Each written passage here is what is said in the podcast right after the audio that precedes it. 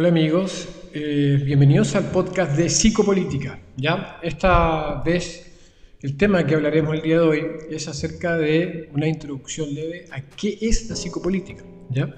Comprenderán ustedes que el nombre compuesto integra los vocablos o las palabras psicología y política. Por tanto, inmediatamente establece una relación, una relación indivisible entre ambas ¿Ya? Entonces, lo importante aquí es comprender de qué forma o en qué forma se relaciona o correlaciona la psicología con la política, desde cuándo y, y hasta dónde, en el fondo, puede llegar o manifestarse esta relación indivisible entre una y otra, ¿ya? O entre una para con otra. Bueno, psicopolítica en rigor no es más ni menos que la influencia ¿ya? La, eh, de la psicología en cuanto a el manejo, la manipulación política y la expresión política con fines de persuasión, con fines de convencimiento, con fines de lograr eh, integrar, incorporar, sembrar determinadas ideas y creencias en la, mente de la, de la masa. Todo con el objetivo siempre tras como de un, objeto proselitista, entendiendo de que lo que busca eh, la acción política siempre es eh, validarse frente a una audiencia pública masiva con el objetivo de ganar elecciones. Tanto la psicología estudio de la psicología, el dominio de la psicología de masa, la psicología individual, la psicología colectiva, de grupo, permite, le permite a la política conseguir estos objetivos, además de legitimar su accionar de todo lo que hacen y monopolizan como eh, parte de una clase gobernante, ¿ya? que ya vamos a hablar más adelante también la diferencia entre clase gobernante y gobernada. Entonces, también la psicología no solamente es utilizada por la política, o sea, entiéndase bien, como un medio, como un instrumento de persuasión, de, convencimiento, de, manipulación, de establecimiento de ideas, de creencias y convicciones.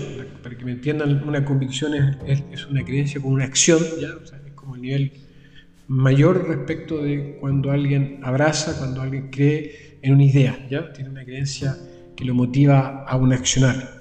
En ese sentido ustedes ven los activistas, aquellos que marchan, que protestan, que queman, etc. Son personas que tienen una convicción ¿ya? Que, los lleva, que los impulsa a actuar en base a determinadas ideas que ellos creen válidas y necesitan ser defendidas bajo la manera que ellos encuentran también eh, acorde con, o sea, con, esa, con, esa, con esa expresión, acorde en cuanto al logro objetivo. O sea, en fondo, casi como que el fin justifica, justificar a los medios. ¿ya? Pero por otro lado, viene como la contrapolítica, en fondo, cuando la psicología se utiliza al revés, para analizar a la política los que utilizan la política y el origen de la política para, desde el punto de vista de lo que es el análisis del comportamiento humano en cuanto a eh, contrarrestar un poco eh, la, la, manipulación psicológica o la utilización que hace la política de la psicología. Entonces, por tanto, la psicología o la contrapolítica, la psico... Eh, la, psicopolítica viene a ser como una especie de contrapolítica, punto de vista que ahora es cuando la psicología toma, abraza la, la, política con el objetivo de determinar eh, distintas variables de expresión que permiten tomar mejores decisiones a las personas y volverse inclusive inmune a la manipulación política o al uso indebido de la psicología por parte de la clase política. ¿Me entienden? Entonces, eso es muy importante de incorporar a modo de introducción, entendiendo de que la psicología está presente en la política, inclusive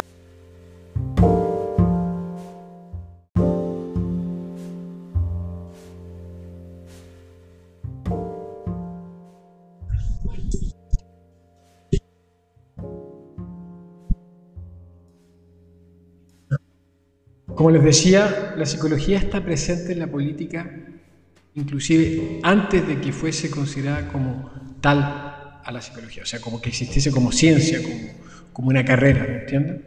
Básicamente la primera forma de expresión de la, de, la utilización de la psicología eh, por la política, entendiendo, eh, entendiendo que necesitaba obtener ciertas, eh, ciertos logros respecto del comportamiento de masa, se empieza eh, la mejor expresión, para que quede muy claro, es a modo de la propaganda. ¿ya? Eso es como que sería la primera expresión en cuanto a, una, verdaderas operaciones psicológicas en las cuales se buscaba un fin de carácter político, en fondo, eh, que, cuya, cuyo escenario previo se establecía en base a, a un mensaje que influía psicológicamente sobre las personas, que por lo general estaba fundamentado en, elementos propagandísticos. ¿ya? Eh, la forma más clara es básicamente la propaganda negra o la propaganda nazi, eh, cuyo máximo gestor o a quien se le reconoce mayormente a, Goebbels, del ministro nazi de Hitler, pero obviamente que inclusive nosotros encontramos en periodos mucho anteriores de la historia eh, algunas nociones respecto de eh, esta influencia eh, psicológica sobre las masas respecto de la, de la clase gobernante en cuanto, como, cuanto a la utilización inclusive del dinero. O sea, recuerden ustedes que en los, principios, los principios de las primeras monedas que básicamente acuñaban rostros de, reyes o de los, de los César o de, las máximas autoridades políticas y eso era a modo de propaganda para que la gente entendiese de que prácticamente tenía un, elemento propio del gran líder o, de la máxima autoridad política en tu bolsillo y está omnipresente en todas partes. Y entonces esos son como los primeros eh, elementos eh, eh, psicopolíticos que podemos identificar a través de la historia, como cuando se acuñaban las monedas se ponía el rostro y se ponían emblemas asociados siempre a la clase gobernante.